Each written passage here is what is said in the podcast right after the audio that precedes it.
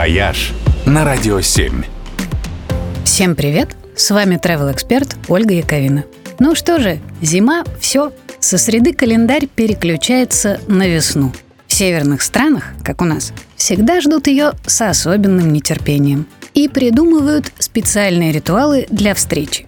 В Норвегии, например, первый по-настоящему солнечный день даже имеет специальное название – Soldagen – в этот день детей отпускают из школы, а во всех домах и кафе пекут булочки с заварным кремом, которые так и называются – солболлер – солнечные булочки. В Исландии тоже отмечают возвращение солнца.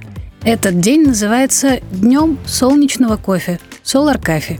В этот день принято варить кофе, который у исландцев ассоциируется с теплыми летними деньками. Печь круглые, как солнце, блины с них начинают день.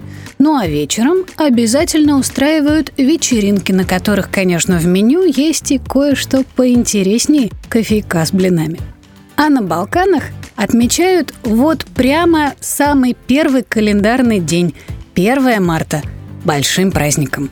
В Румынии и Молдавии он называется Мерцешор, а в Болгарии и Северной Македонии – Мартеница или Баба Марта – в этот день все дарят друг другу маленькие амулеты из красно-белых шерстяных ниток. И, конечно, про них есть красивая трагическая легенда про кровь, любовь и подснежники.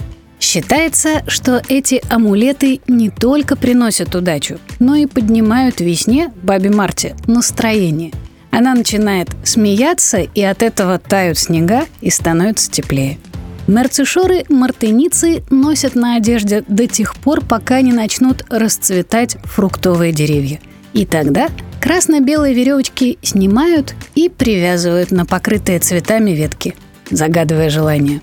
И оно непременно сбудется. С весной вас! «Вояж» только на «Радио 7».